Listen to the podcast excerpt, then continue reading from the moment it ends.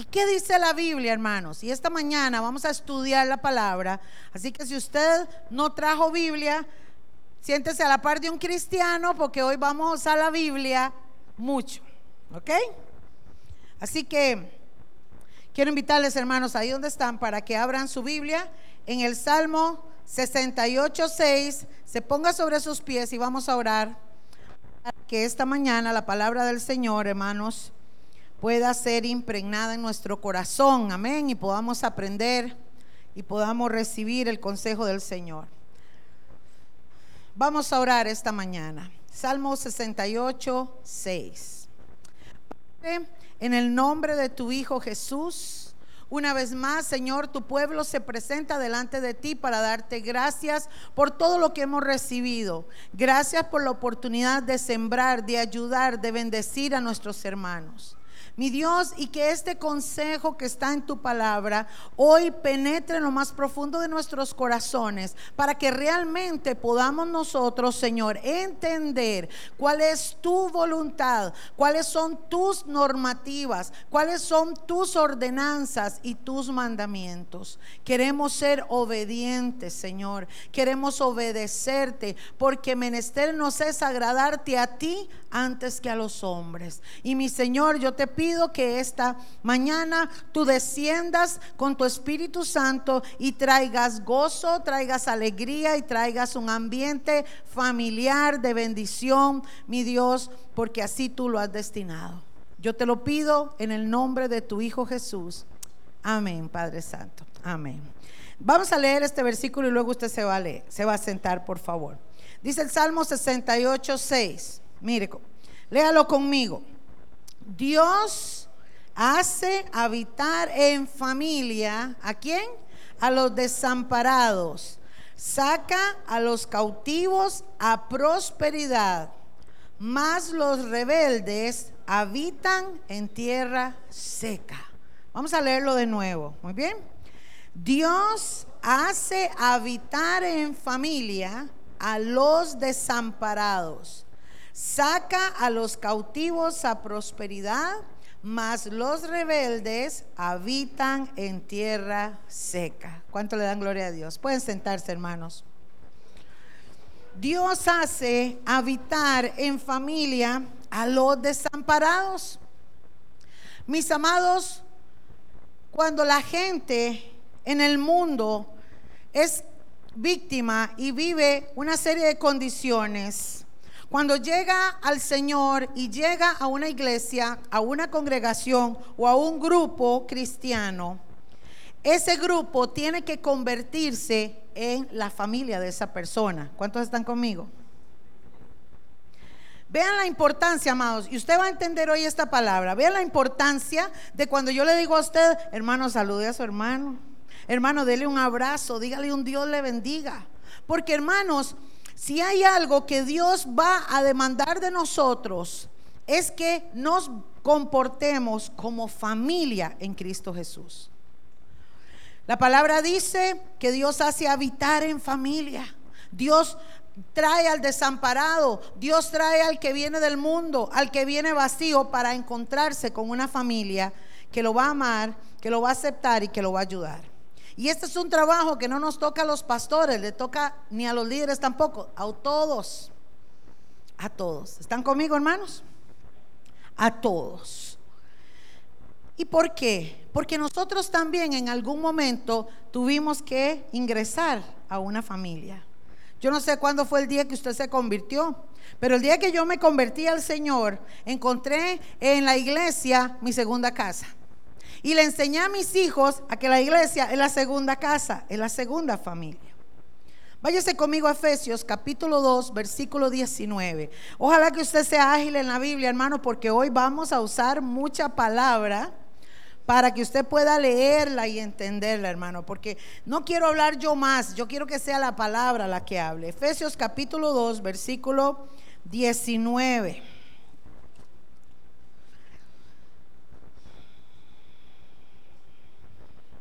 Vamos a ver. 2.19. Mire lo que dice. Así que ya no sois extranjeros nos está hablando a nosotros, ni advenedizos, sino que somos qué? ¿Qué dice la Biblia suya? Conciudadano, compas, compañeros, hermanos, ¿de quién? De los santos. ¿Y miembros de quién? De la familia del Señor. ¿Usted lo cree, hermano? Porque yo voy a hacer una pregunta, no me la conteste, pero sí me preocuparía si yo pregunto, ¿quién, quién de los que están aquí hoy no se siente en familia con el resto de sus hermanos? No me conteste. Pero vuelvo a hacer la pregunta, ¿quién no se siente en familia aquí con todo el grupo de MMR? Porque déjenme decirle, hermanos, que una de las artimañas más grandes que tiene Satanás es traer división a los hermanos, es poner discordia. Satanás es especialista en dividir familias. Pone al esposo en contra de la esposa, a la esposa en contra del esposo, a los hijos en contra, y así consecutivamente, entre hermanos, entre tíos, entre abuelos, siempre el enemigo va a poner división. Pero el Señor nos manda a nosotros, hermanos, a practicar los mandamientos que Él estableció. Y vamos a ver, hermanos, cómo es necesario que nosotros entendamos que somos una familia. Usted y yo, amados, somos un cuerpo y somos muy importantes y especiales para Dios. Dígale que está a su lado, usted es importante para Dios. Y usted es especial para Dios. Amados, usted no tiene idea, ni yo tampoco, la magnitud del amor que Dios tiene para con cada uno de nosotros. Lo importante que somos nosotros para el Señor. Pero es tan importante usted como el que tiene que venir. Es tan importante usted como el hermano más humilde que puede estar entre nosotros. Es tan importante usted como el hermano que no habla, que no se relaciona. Consecutivamente podemos decir mucho. Y como familia en Cristo tenemos la responsabilidad de actuar como hermanos bajo las normativas del Señor.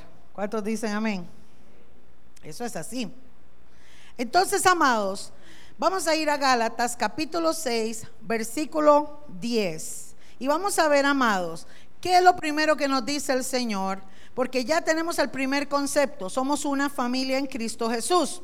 Todos nosotros, los grupos, que de hecho voy a anunciar de una vez, yo tengo una lista de difusión, es una lista que hice en WhatsApp, donde están todos los miembros del ministerio. Por esa lista es que nosotros enviamos las publicidades, por ejemplo, los que recibieron ayer en el transcurso de la tarde se dieron cuenta que hoy vamos a predicar sobre la familia de la fe, porque les llegó el anuncio. Muchas veces, amados, en la madrugada cuando el Señor estoy orando o en algún momento el Señor me da una palabra, yo trato de enviarla a todos los miembros de MMR. Pero no todos tienen WhatsApp y no todos están con el teléfono o lo han actualizado y yo no estoy actualizada. Entonces, hermanos, para que usted sepa, allá en aquella mesa donde está el pastor sentado, hay una lista donde está su nombre.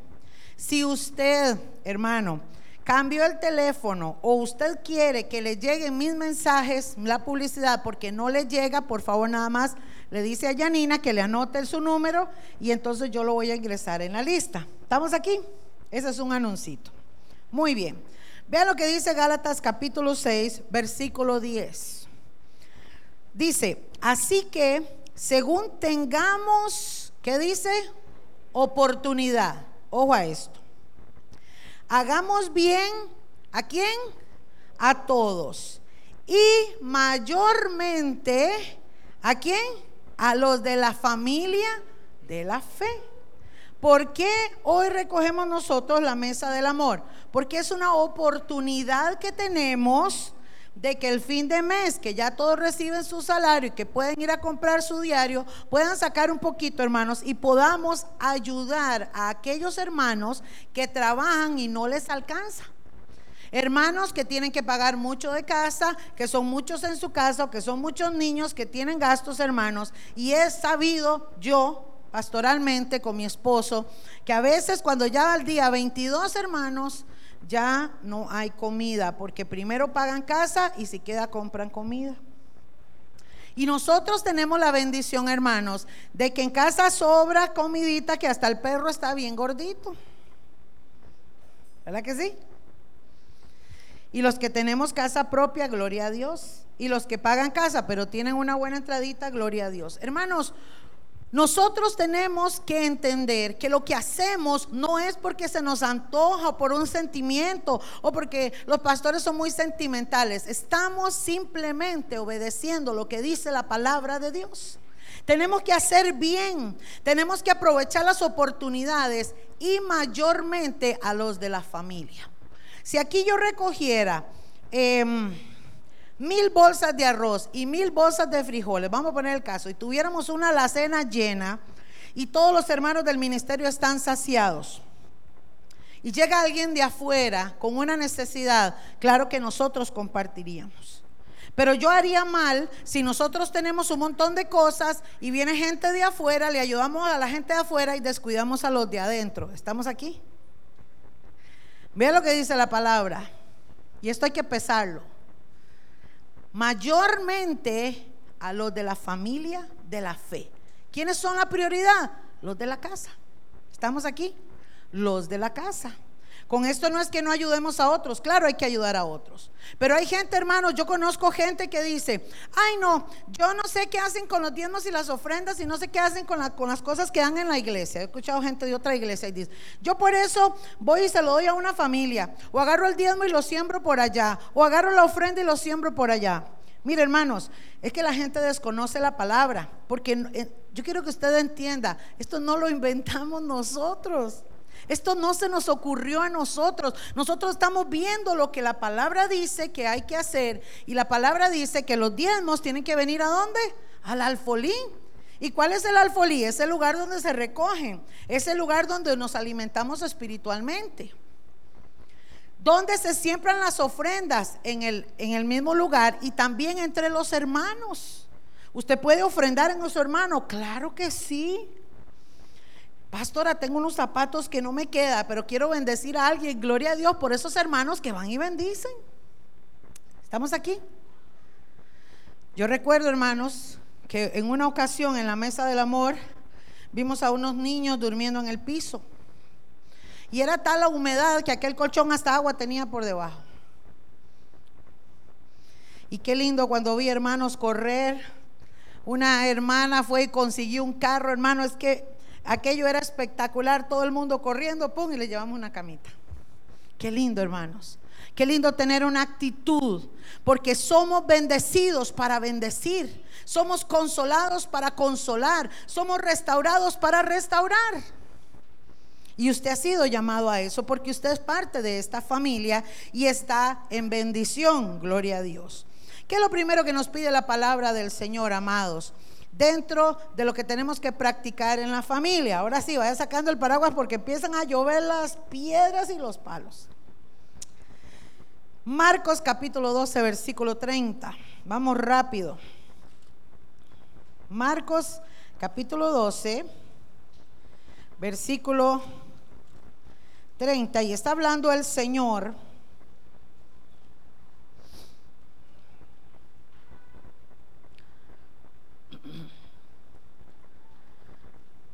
Y estaba el Señor ahí y llegó un escriba, uno de los maestros, y le hizo la pregunta y el Señor le contesta en el verso 30, Marcos 12, 30, y le dice, y amarás al Señor tu Dios con todo tu corazón y con toda tu alma y con toda tu mente y con todas tus fuerzas. Este es el qué? El principal. Ojo a esto, principal. ¿Ok? Y después dice el 31, y el segundo es semejante.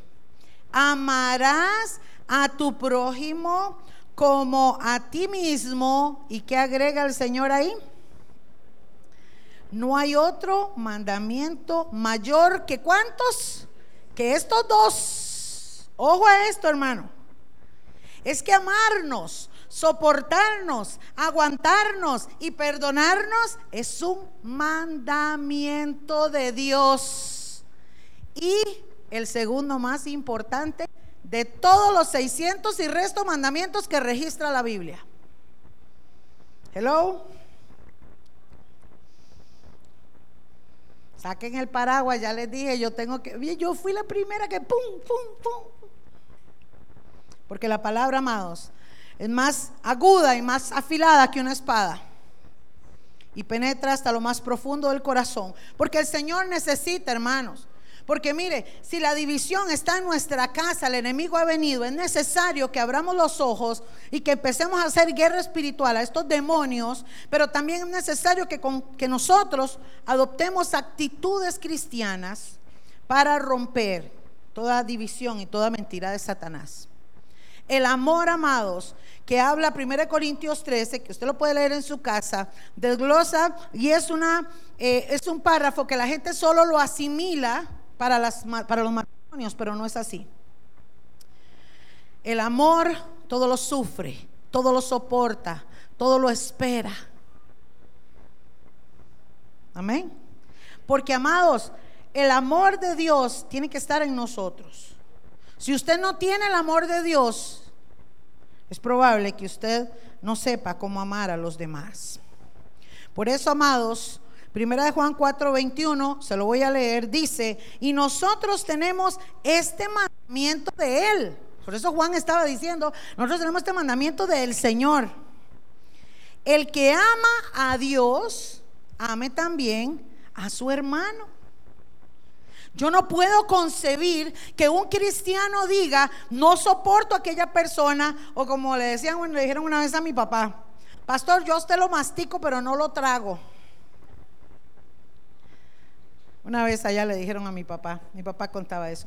Yo no puedo concebir cómo un cristiano que se llame cristiano, que ame a Dios, tenga odio, rencor, resentimiento en su corazón contra otra persona. Porque entonces, ¿dónde está el fruto de que ama a Dios? Porque hermanos, y un de estos voy a predicar sobre esto. He venido ahí montando un sermón que el Señor hace tiempo me lo viene dando, que tiene que ver, amados, y lo titulé así ¿Puede un cristiano estar enfermo por una falta de perdón? Sí. ¿Puede un cristiano perder la salvación e irse al infierno por una falta de perdón? Sí. Y no lo digo yo, lo dice la palabra del Señor. De ahí la importancia, hermanos, de soportarnos, de amarnos y de respetarnos. Hermanos, Usted me puede decir, pastora, qué difícil. Hay gente que es difícil y me siento ofendido. Sí, hermanos. Todos somos seres humanos de pies de barro, desde los pastores, los líderes y aún usted mismo, y podemos fallarle a alguien. Sí. ¿Usted me puede fallar a mí? Sí. ¿Alguien de afuera te puede fallar a ti? Sí. ¿Nos ofendemos? Claro que sí. ¿Nos dolemos? Claro que sí. Y hay cosas que duelen mucho, claro que sí. ¿Y qué tenemos que hacer ante eso? Yo no puedo cambiar al que me ofendió. Yo no puedo cambiar la circunstancia de afuera. Yo no puedo cambiar que no me hagan daño. Yo lo que puedo cambiar es mi actitud para que aquello no me afecte, sino que yo pueda caminar y cumplir la palabra de Dios. ¿Estamos aquí?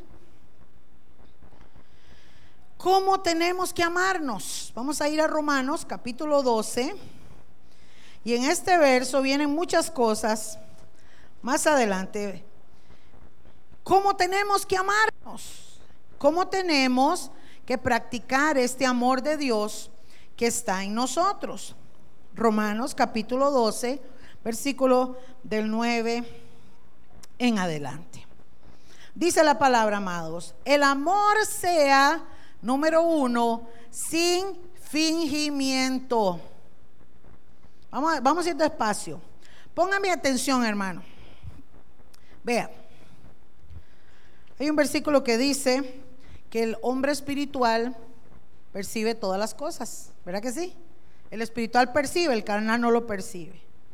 Hermanos, y a veces nos damos cuenta, yo he sentido gente que me da un abrazo, pero hay una pared de por medio. Yo no sé si a usted le pasa, pero a veces uno dice, no, aquí hay algo, aquí hay algo y aquí hay algo, ¿verdad que sí? A veces, hermano, vemos actitudes de personas y como decía mi abuelita, le pelan a uno el diente y por detrás le pegan la puñalada. Yo quiero hacerles una pregunta. ¿Qué piensan ustedes de Judas? Que se robaba la plata que recogían los discípulos y después fue y vendió al Señor. ¿Qué piensa usted de Judas? Si usted hubiera estado ahí entre los doce, ¿qué piensa usted de Judas? ¿Cómo hubiera usted aguantado comer con Judas, andar con Judas, convivir con Judas tres años? Tres años. Sabiendo que era ladrón, sabiendo cómo era. ¿Estamos aquí? ¿Y qué nos enseñó Jesús? Que dentro de sus doce había un Judas, pero él lo amó, lo discipuló, le enseñó, fue, fue eh, parcial con todos. El Señor no fue eh, de un lado y con el otro, no, fue con todos por igual, aún conociendo el corazón de cada uno. Pedro era un arrancado. Pedro era un apóstol, amados, que era de esas personas que lo que dicen lo sueltan. ¿Sabe usted que hay gente que lo que piensa lo habla? ¿Eh? Y son rajatablas. Y hay gente que es muy directa para decir las cosas. A veces no tienen modo para decir las cosas. Y entonces los que son frágiles se ofenden. ¿Eh? Le voy a poner un ejemplo. Le voy a poner un ejemplo. No es lo mismo que yo le diga, Prisi, usted me hace el favor y me pone esa hoja ahí a un lado. Porfis. Pero hay gente que habla diferente. Prisi, la póngame esa hoja ahí, por favor. Es más, ni por favor le dicen. ¿Eh? Estoy poniendo un ejemplo. La forma de ser de cada ser humano es distinta.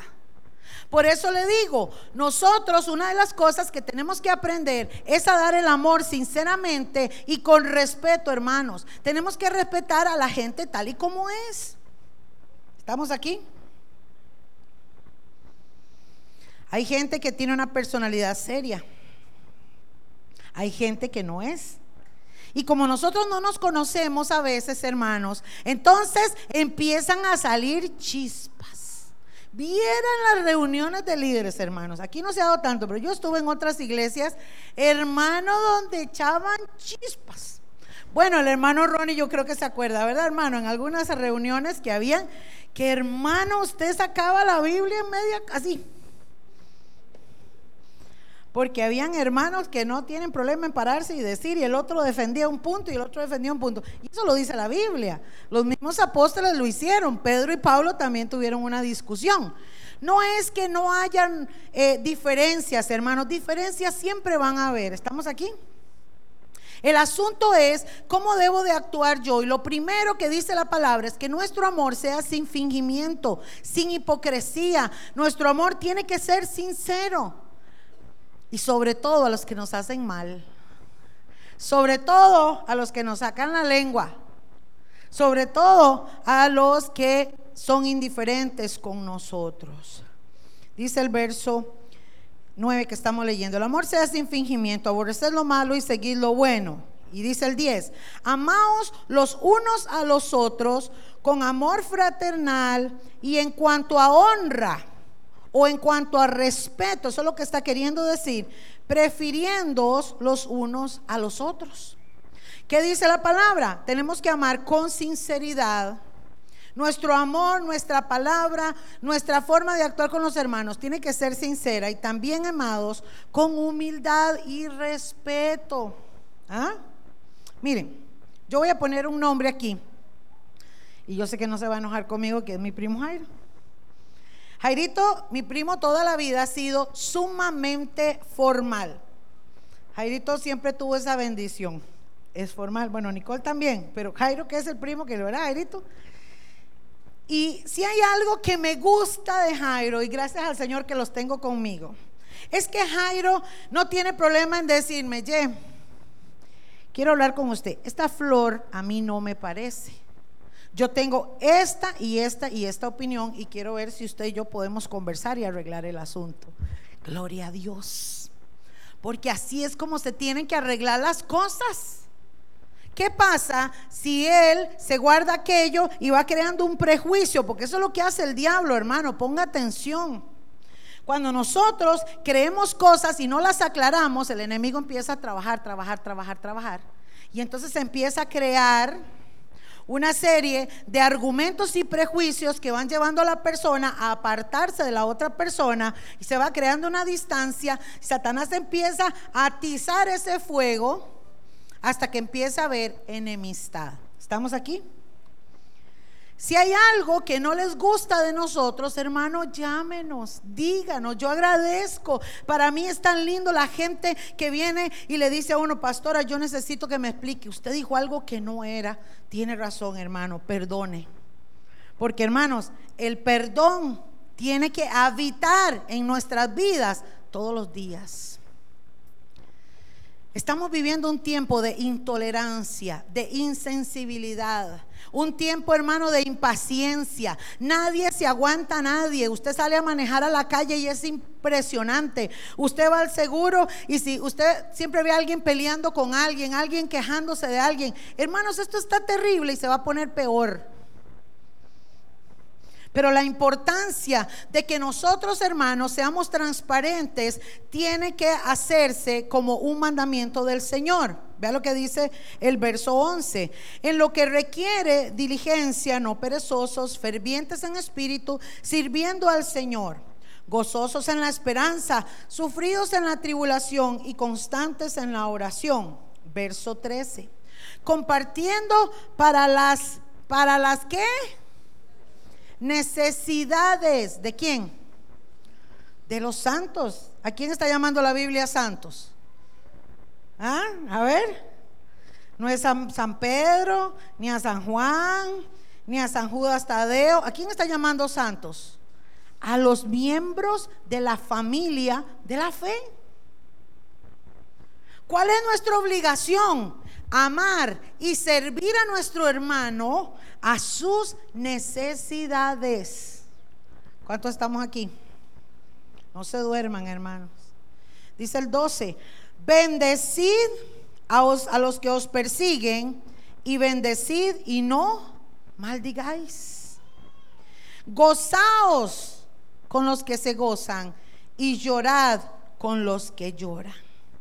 Unánimes entre vosotros, no altivos no con orgullo, sino asociándonos con los humildes. Y dice, no seamos sabios en nuestra propia opinión. No paguéis, ¿qué dice? Mal por mal. Procurad lo bueno delante de todos los hombres. Y si es posible, subraye eso, si es posible, porque a veces ya no podemos resolverlo, pero si es posible, en cuanto dependa de ustedes y de mí, estad en paz con todos, ¿con cuántos? Con todos los hombres. Ay Dios, qué responsabilidad tenemos como hermanos. ¿Usted quiere agradarle a Dios? ¿Usted quiere hacer la voluntad de Dios? Yo quiero obedecer a Dios y yo quiero hacer su voluntad. El Señor me dice, ¿Eso vas a hacer? Sí. Entonces ama a tu hermano. Bendice a tu hermano. Perdona a tu hermano. Ayúdale su necesidad. Señor, pero tal vez aquella persona, no importa, tú ve ¿Estamos aquí? Y ahora vamos a ver más adelante por qué. Verso 19. No os venguéis vosotros mismos, amados míos, sino dejad lugar a la ira de Dios porque escrito está, mía es la venganza y yo pagaré, dice el Señor. A nosotros no nos toca poner juicio, a nosotros no nos toca condenar, porque hermanos, cuando estamos dolidos o resentidos, ¿sabe qué le desea uno al hermano? Que le caiga un rayo.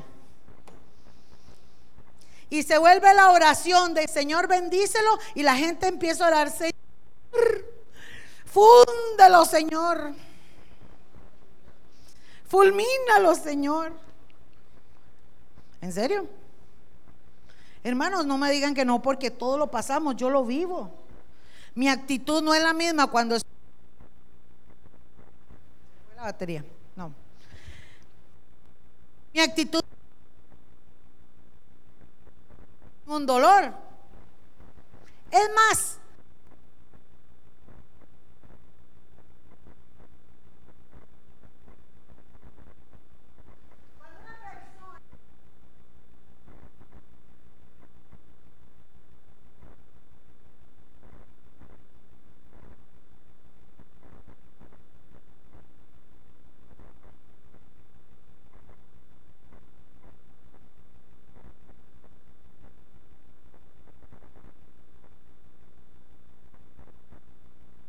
que va a reflejar, gracias, que va a reflejar nuestro rostro.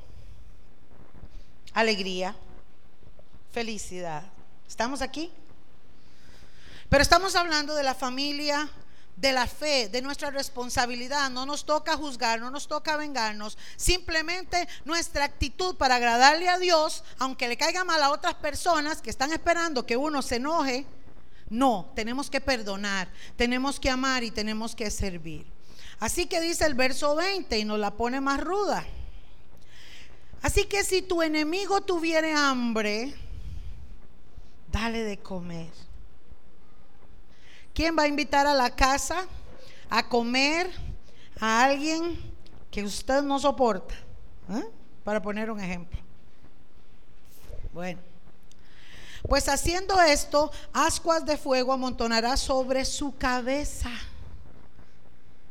¿Qué va a pasar? Que si usted hace esto, usted va a amontonar ascuas de fuego, usted va a amontonar bendición.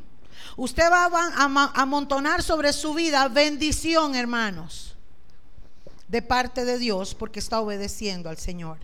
Por eso dice el verso 21, no seas, no seas vencido de lo malo, sino que dice, vence con el bien el mal. Usted no puede cambiar a aquella, persona que, mire hermano, hay gente que hay que perdonar 70 veces 7. Alguien me dijo un día, pastora, yo perdono y perdono, pero esa persona sigue haciendo lo mismo.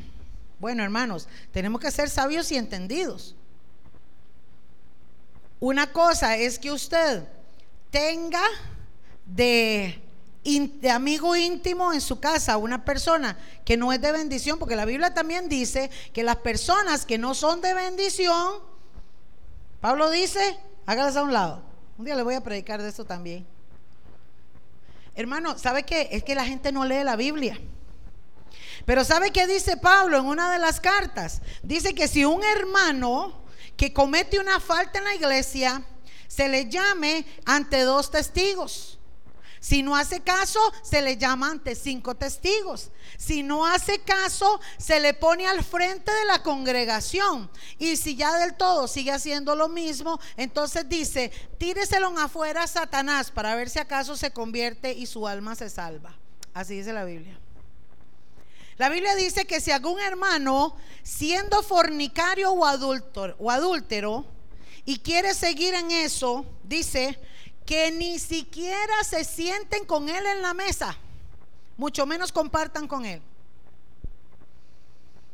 Entonces, amados, esta obediencia al Señor es así de simple de entenderlo. Yo tal vez no puedo compartir ni puedo tener en mi gremio de intimidad a personas que no son de bendición, pero eso no puede condicionar mi amor y mi servicio por esa persona. ¿Estamos aquí? Mi amor tiene que ser incondicional. Yo tengo que bendecir y no maldecir. Hello. ¿Estamos aquí, hermanos?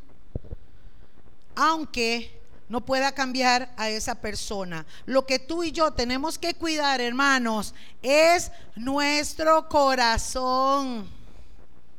Guarda tu corazón porque de él mana la vida. Depende de lo que haya en tu corazón, amados, va a ser bien o va a ser mal. Siempre va a haber un Judas. Siempre va a haber un Pedro. Pero ¿qué tiene que hacer usted? Amarlo bendecirlo. Y lo que haga mal Judas es problema de Judas con Dios. Y si Judas hace cosas que no están bien, es problema de él con Dios. ¿A quién le va a tener que dar cuentas? A Dios. ¿Y cómo va a tener que corregir su vida? Con Dios. Pero a mí y a usted lo que nos toca es orar por esas personas, bendecirlas, estar dispuestas a servirlas si hay alguna necesidad y mientras dependa de nosotros estar en paz con los demás. Si tu hermano te hace algo a ti, ve tú y pídele perdón. Ojo. Voy a poner el ejemplo otra vez. La Biblia lo que está diciendo es que si Priscila me ofende a mí y yo soy la ofendida, usted y yo, ¿qué esperamos? Que Priscila tenga que venir y reconocer su error y pedirme perdón. Estoy poniendo el ejemplo.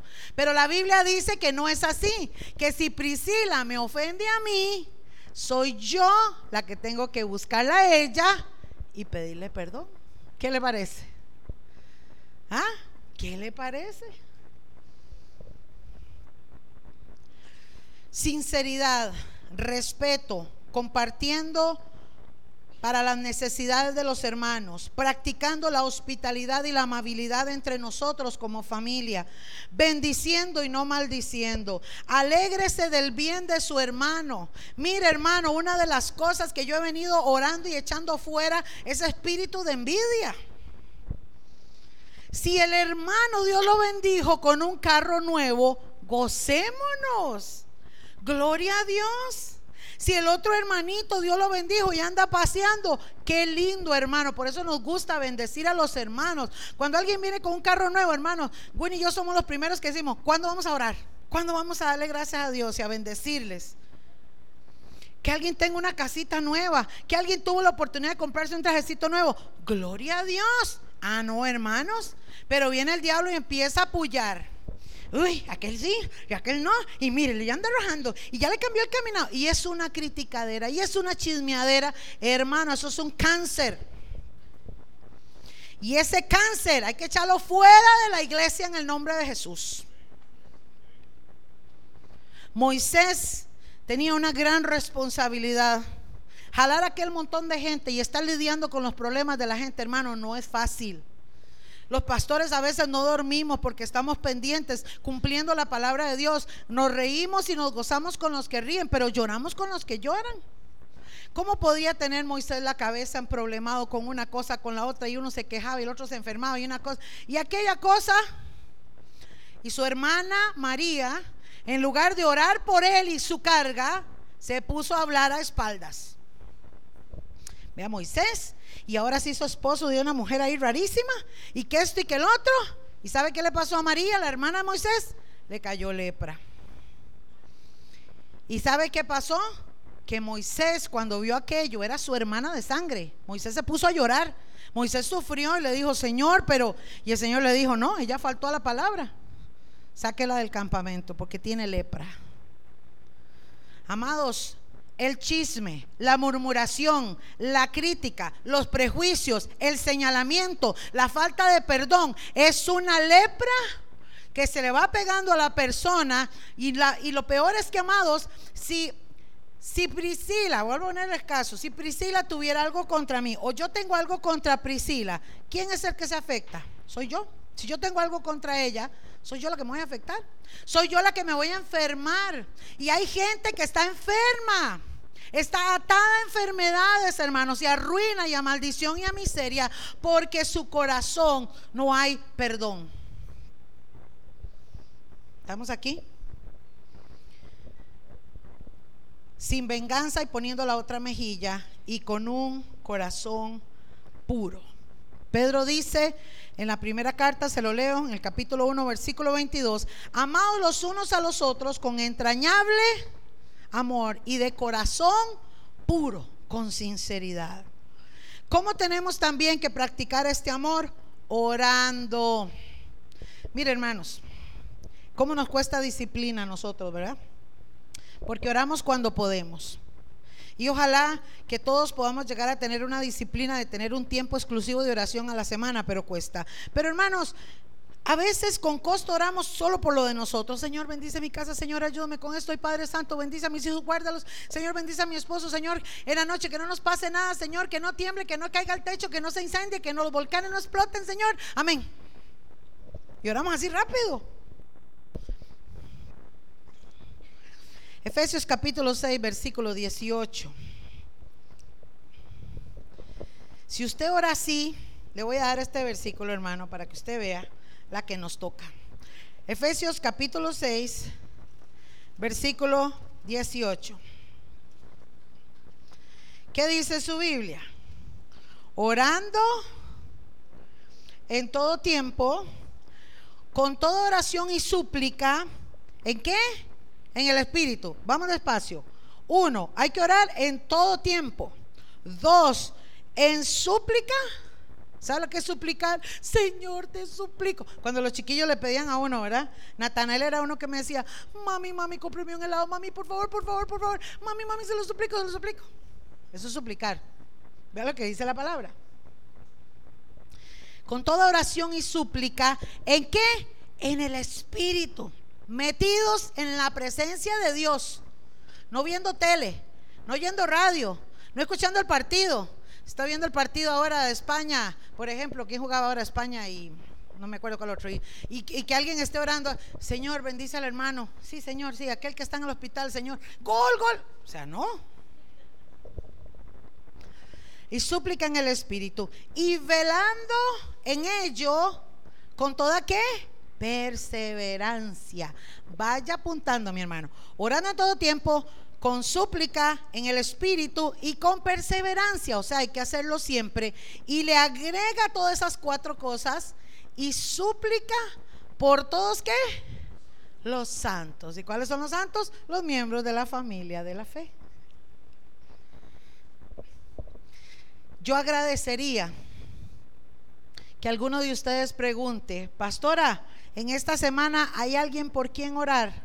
Y yo le puedo asegurar que le mando la lista que tenemos nosotros, hasta con nombres.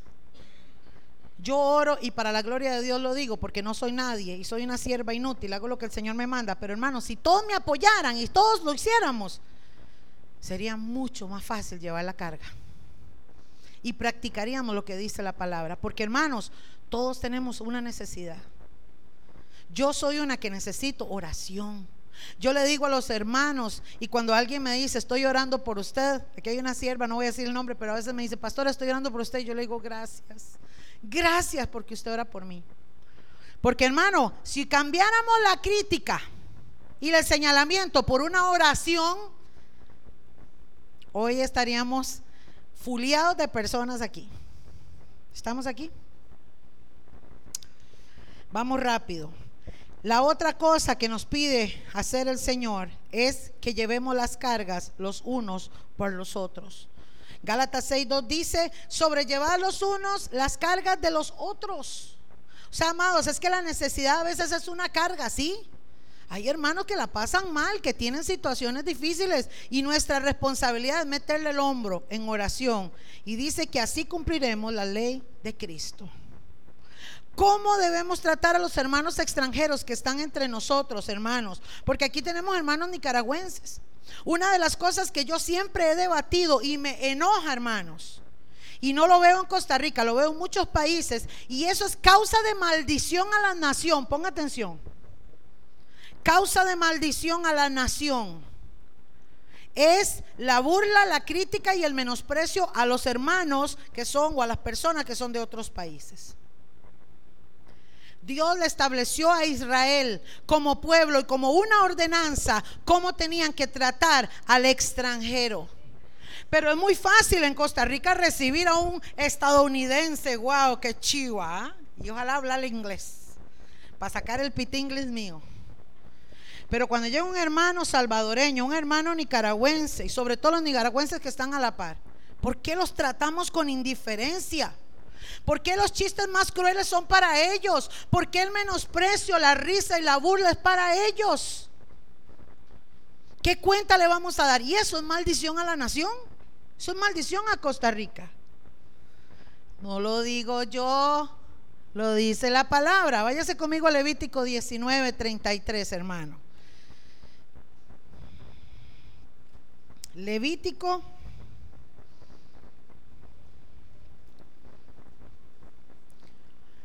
19. 33. Díganme amén cuando lo tienen, hermanos.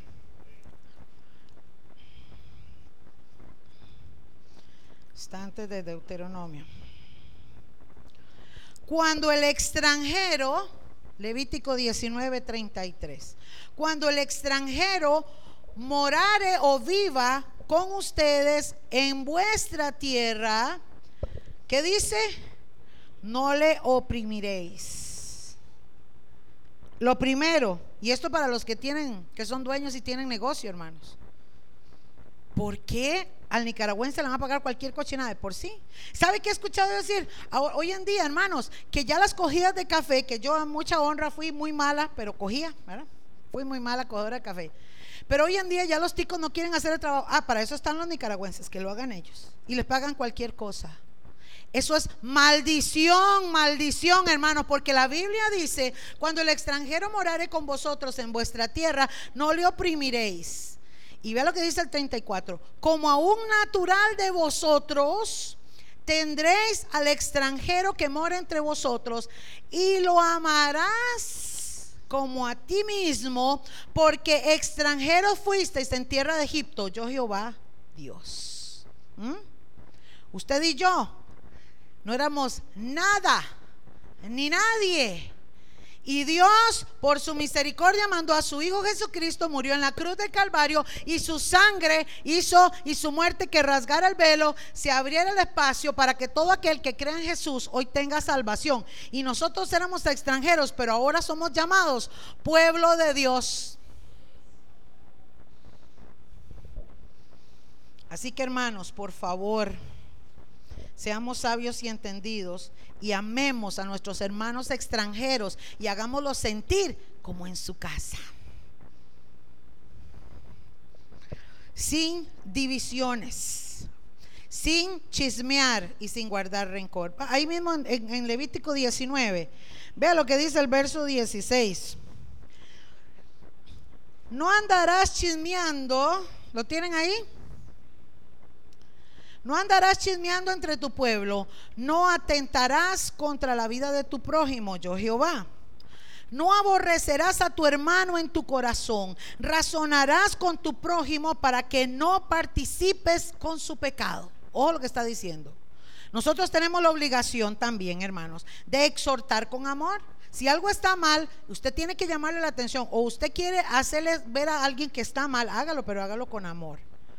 No llegue con exigencia, dice, no te vengarás ni guardarás rencor a los hijos de tu pueblo, sino amarás a tu prójimo como a ti mismo.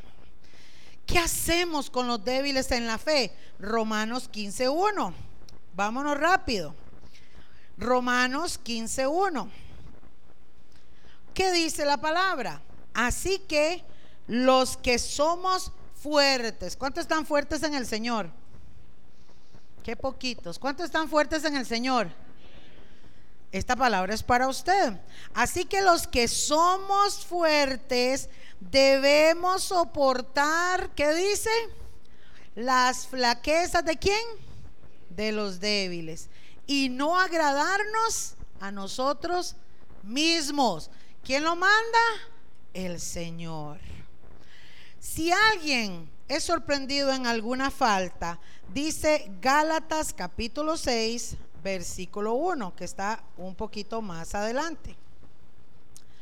Mire lo que dice Gálatas capítulo 6, versículo 1.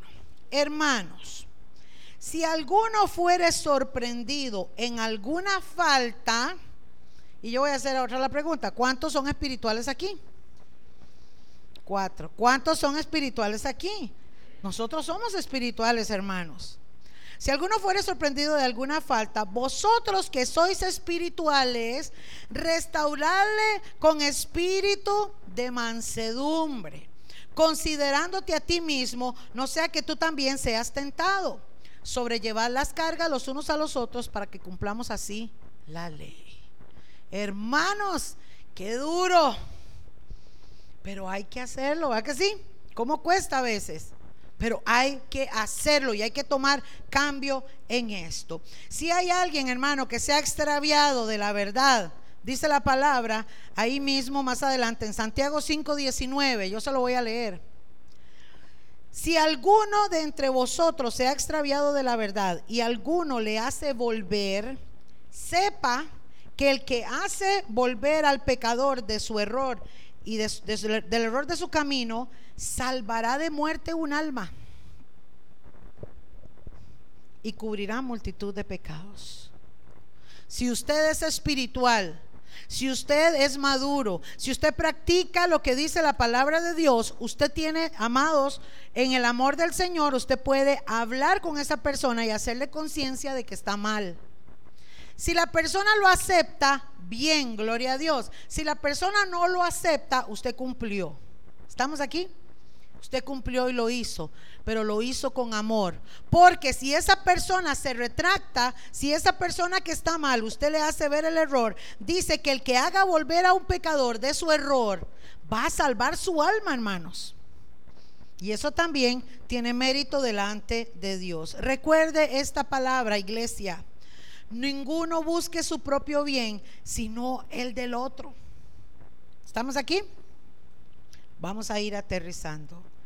Si alguno dice, yo amo a mi hermano, yo amo a Dios, perdón, y aborrece a su hermano, ¿sabe cómo lo llama la Biblia?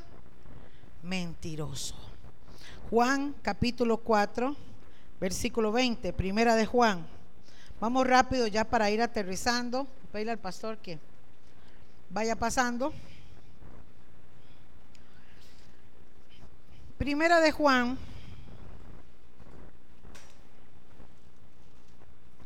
está antes de Apocalipsis.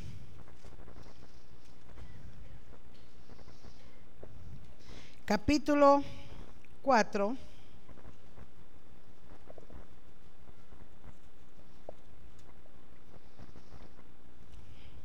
Versículo 20. Vea lo que dice. Si alguno, hermanos, y mire lo que dice la palabra, al que no hace, yo les he enseñado a ustedes lo que dice la palabra que hay que hacer. Ahora les voy a enseñar lo que dice la palabra a los que no lo quieren hacer. Si alguno dice, yo amo a Dios y aborrece a su hermano, es que mentiroso. ¿Y qué dice la Biblia? Los mentirosos qué? No entran al reino de los cielos. Entonces, pastora, mi salvación está en juego si yo no cumplo la palabra. Y pues claro, Hermanos, si no obedecemos al Señor, estamos negando la obra que ha hecho en nosotros. Pues el que no ama a su hermano, a quien ha visto, ¿cómo puede amar a Dios a quien no ha visto? Y el primer mandamiento es, amarás al Señor tu Dios. Nosotros amamos a Dios de verdad. Porque si amamos a Dios, tenemos que amar a nuestro hermano. Y ahí mismo, hermanos, en el 2.9, en primera de Juan 2.9.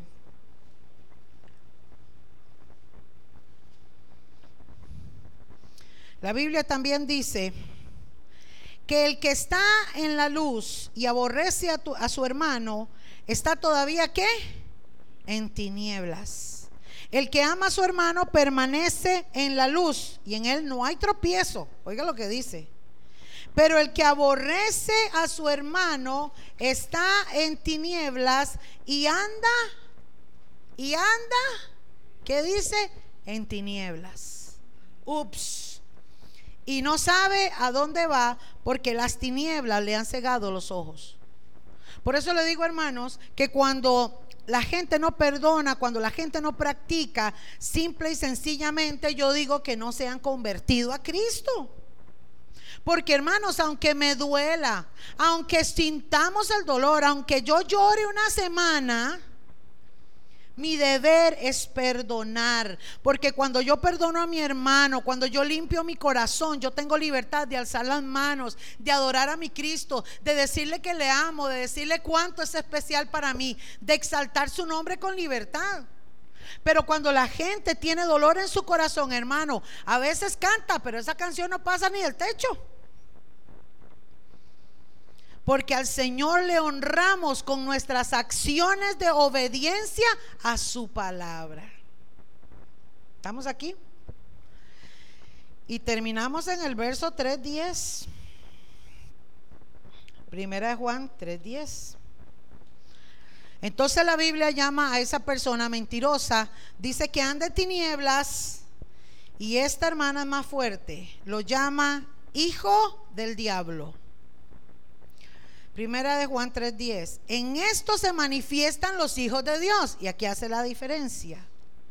Y los hijos del diablo. Todo aquel que no hace justicia y que no ama a su hermano, ¿qué dice? No es de Dios. Entonces, ¿de quién es? Del diablo. Pero si tú amas a Dios y cumples con su palabra, váyase conmigo a Hebreos. Ahí devuélvase un poquito nada más. Hebreos, capítulo 6. Versículo 10.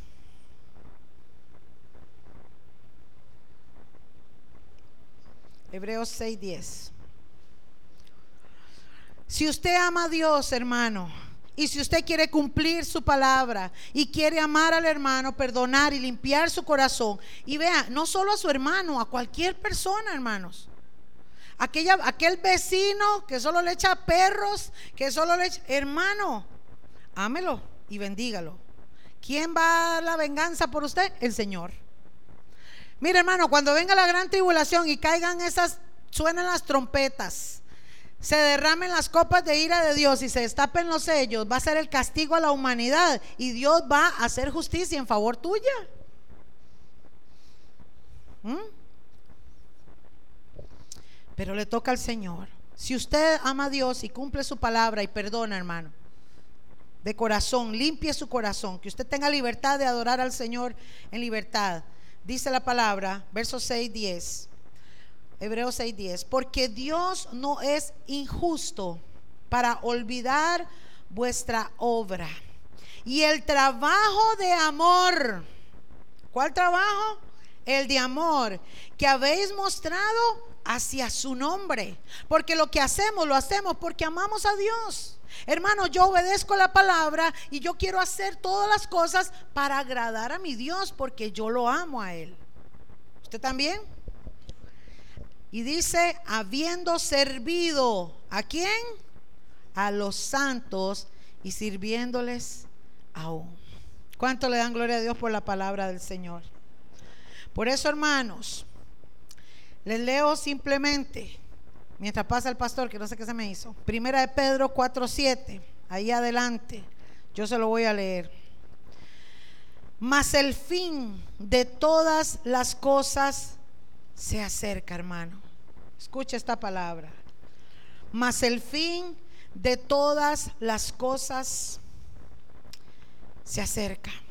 Sed pues sobrios y velad en oración y ante todo tened entre vosotros ferviente amor, porque el amor cubrirá multitud de pecados hospedados los unos a los otros sin murmuraciones, y cada uno según el don que ha recibido, ministrelo a los otros como buenos administradores de la multiforme gracia de Dios. Amén. Hoy yo conozco a varios chicos que están en el, en el homosexualismo. Hoy tienen una marcha. Hermanos, hay una guerra en los cielos muy fuerte, lamentablemente. Y hoy San José se va a vestir de la bandera gay. Y lo peor es que no es tanto la marcha, sino que las instituciones y gente del gobierno que les apoya y que están ceñidos en implementar aún el mismo gobierno y quieren obligarnos a todos los demás a aceptar cosas que no vamos a aceptar. Conozco gente muy allegada a nosotros, que amamos y que están envueltos y que van a ir hoy a la marcha. Hermanos, y nuestra posición no es señalarlos, es orar por ellos, para que les resplandezca la verdad. Si alguno de ellos viniera y entraran por esa puerta, ¿qué tenemos que hacer nosotros? Amarlos, servirles y hacerles conciencia de su pecado y de lo que están mal. Si se enojan y no quieren volver, se fueron, pero nosotros cumplimos, pero en amor. Estamos aquí. Y cuando hay que exhortar a alguien, también hay que hacerlo en amor. Pero hay que hablar las cosas también entre nosotros. ¿Hemos entendido la palabra, hermanos? ¿Sí? Póngase sobre sus pies, por favor. Yo quiero terminar con una oración. Luego les voy a dar unos anuncios importantes. Y los